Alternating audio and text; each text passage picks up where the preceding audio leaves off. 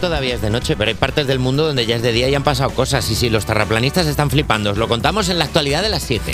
Y ya se está pagando en las casas de apuestas 100 a 0 a que no hacemos ni una sola eh, noticia. Cada día Sí, menos noticias dar en esta. Vamos a dar una noticia bien dada. Mira, Vamos a pues hacerlo, mira. voy a comentar una cosa que nos preocupa a todos, porque Renfe cancela más de 1.500 trenes. Es que... ¡Anda! Traca, traca. Gusta viajar cuando se va en el chuchu, que llega la locomotora.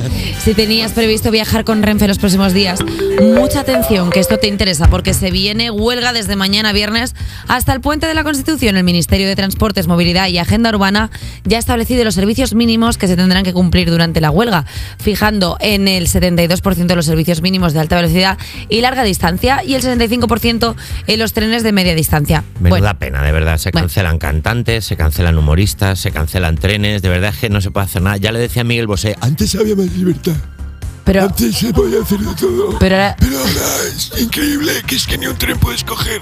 Sí, antes había más libertad y él tenía más aire para hablar, porque claro, cada día más- podías vocalizar. Eh, yo iba este fin de semana, mañana me cogí un tren para ir a Santiago de Compostela a actuar y ahora qué? ¿o no? Ahora igual es que me tengo que ir en coche a Santiago. Claro, encima se cancelan mil, qui- mil, eh, 1.500 trenes. ¿Cuáles? Eh, Nacho, ¿podría ser que me hiciera yo el camino de Santiago? Desde... No. No, a ver, en coche es, una, es un bonito road trip, ¿sabes? Es un bonito Como- road trip, es una buena aventura. En plan, para pa pa pa pa pa pa. Eh, quiero decir una cosa antes de comentar otra noticia. Eh, basta ya, basta ya en los trenes de alta velocidad, como por ejemplo el AVE, ya lo he dicho. Sí. Eh, el vagón 8, que es el vagón silencio, es un vagón que está increíble, porque es el vagón que legitima a la gente a estar tranquilo, a estar bien. Pero lo que no puede ser es que bajo ese paraguas estén los sheriffs del vagón silencio. Eh, chico, tengo que Bien respirar. dicho. O sea, eh, esa gente que se mete en el vagón Bien silencio y dice, ya, ya ni respires. O sea, eh, tecle- a mí me han llegado... No, no, ¿qué somos? ¿Mimos?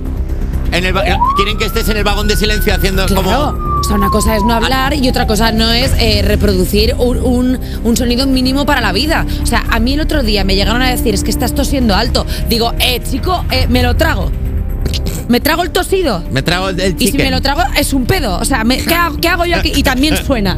O sea, claro, hay un punto en el que nos tenemos que relajar en los vagones silencio, porque yo entiendo que el vagón 1 y 2, en el que están eh, los señores que por lo que sea, pues tienen criptomonedas y van ahí en el, en el vagón 1 y 2 tecleando como si eso fuera Nacho Cano eh, en un de estos, pues tampoco. Tiene que haber. Eh, la tecla. Hombre, tiene que haber eh, una línea, una línea que, que- que- O sea, tiene que haber un término medio. No puede ser el sheriff del vagón silencio y luego tampoco puede ser ahí José Luis tecleando y teniendo calls. Teniendo calls en el vagón 1. ¡Caché! Dile a, a Gertrudis que llega a las 10. Eh, salte, salte al pasillo. Luego que os ponéis en plan, eh, os ponéis en plan programa de gente polémica pegando un grito, va a surgir ya cuando mandéis callar a la gente, la gente que manda callar a la gente que manda callar. Claro, es que está- estamos, Estamos ya cerca, Es estamos que ya cerca. Normal que entremos en huelga, es que estamos entrando en un círculo vicioso dentro de los diferentes perfiles que Yo- se pueden desarrollar en un vagón. Yo creo que la huelga no es por eso, pero bueno, no pasa Bueno, nada. pues- ¿Hablabas de que te va a tocar hacer el camino de Santiago? Bueno, puede ser. Mira, pues como Arnold Schwarzenegger, que ha contado en su libro que hacer el camino de Santiago le cambió la vida. A Santiago voy ligerito además de actor, gobernador de California y youtuber de fitness y vida sana, ahora también es autor publicado. Ha sido en el libro de autoayuda Sé útil, siete herramientas para la vida, donde ha contado que hacer el Camino de Santiago le cambió la vida. Allí conoció a un montón de gente que le ha ayudado en su vida y además fue determinante para él, porque fue haciendo el camino donde descubrió que no le gustaba su trabajo. Anda. Me encanta que el camino de Pobre Santiago, Arnold. o sea, ese camino de superación para decir, qué asco todo, de verdad.